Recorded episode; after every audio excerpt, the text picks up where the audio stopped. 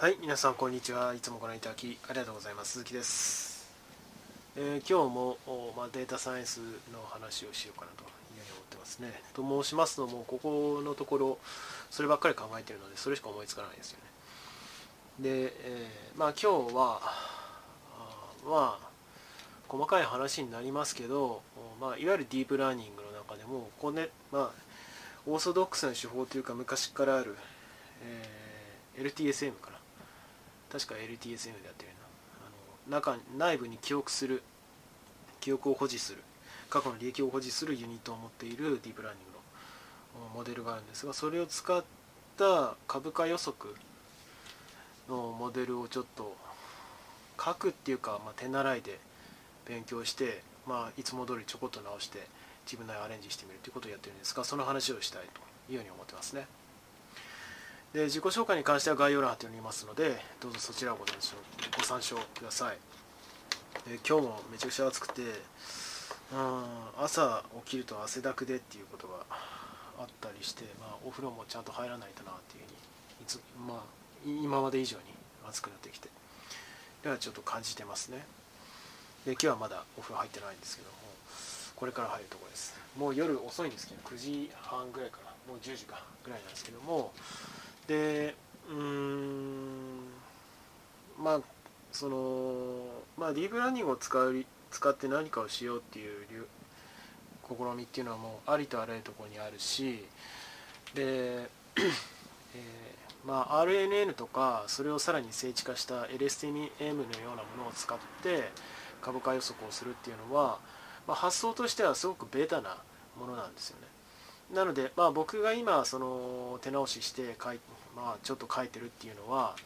まあ、ベタなものだからこそサンプルとしてポートフォリオに組み入れやすいかなと思って書いてるっていうのはあるんですけど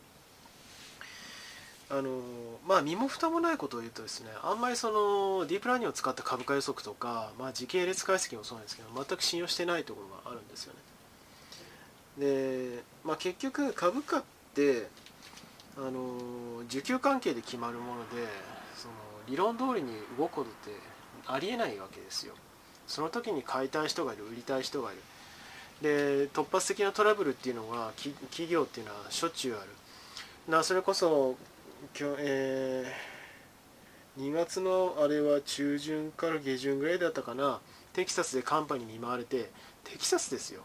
もう南部中の南部ですよアメリカで。で一歩あの熱帯の一歩手前みたいなところですよ。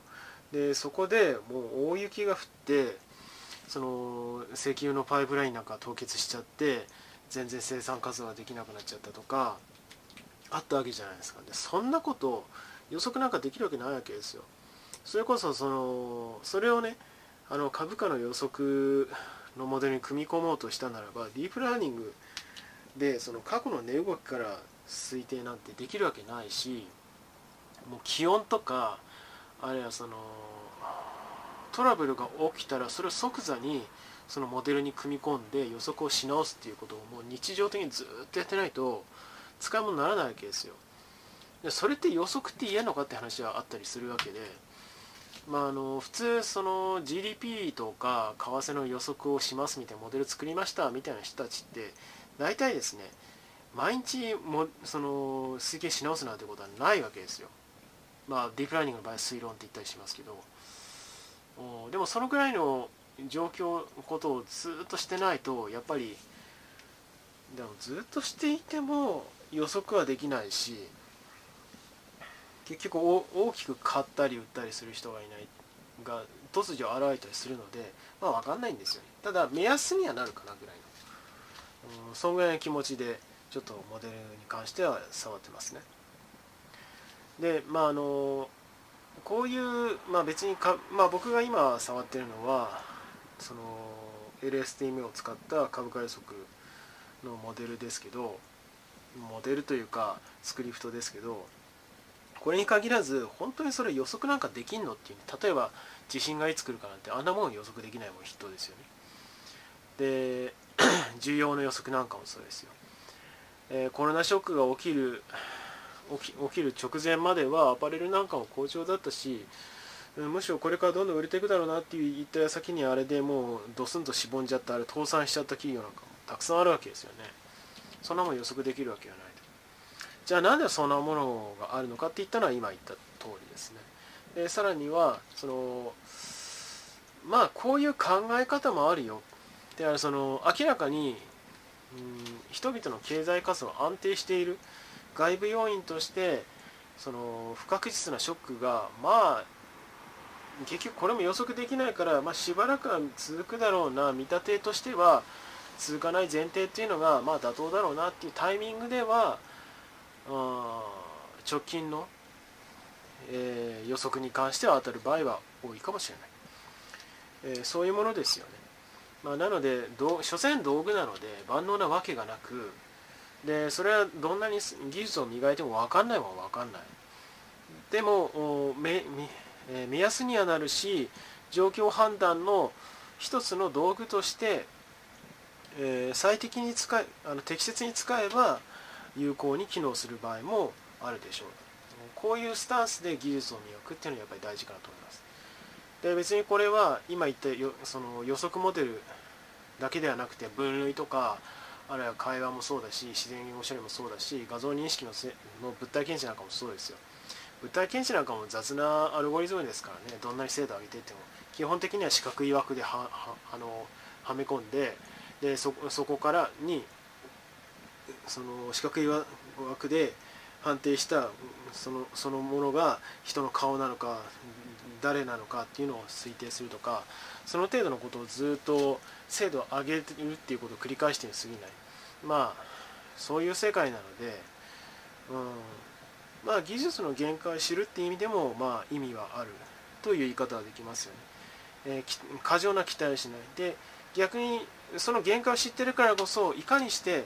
適切に使ったりあるいはあの絶対にここは譲れないっていうラインを引く、まあ、主に情報収集したりとかこういう局面でしか使っては使わないと意味がないですっていうのを周囲周囲にその周知する、えっていうところも含めてやっぱり技術の普及かなと。有効性が高まるかなというように思いますね。まあ、伝わってるといいんですけどね、まああの株価って言われても学生には分からんところはあるかもしれないし、まあ、地震でもいいですよ。地震で。全く同じですから、まあ、ディープラーニングで地震の予測なんかできたら誰も苦労しねえよってそういう話なわけですけどまあそういう捉え方するのが僕はいいのかなというふうに思います。でちなみに言語に関してはデータサイエンスでよく使えるのは Python と R っていう言語があります、まあ、基本的には Python の方がいいですね。あの汎用性が高いし R ってやっぱり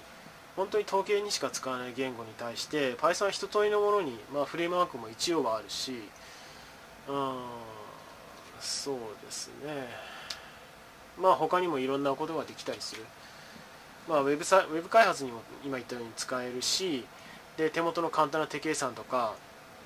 あのリストの変換なんかでもよく使うし、うん、そういう意味では Python を勉強するのはやっぱり現状ではベタなのかなと思いますね。で余力があったらスカラとかあまあ、宣言型言語を勉強するといいのかなというふうに思いますね。では最後になりますが、よろしければチャンネル登録および高評価の方をお願いできれば幸いです。では今回この辺で、バイバイ。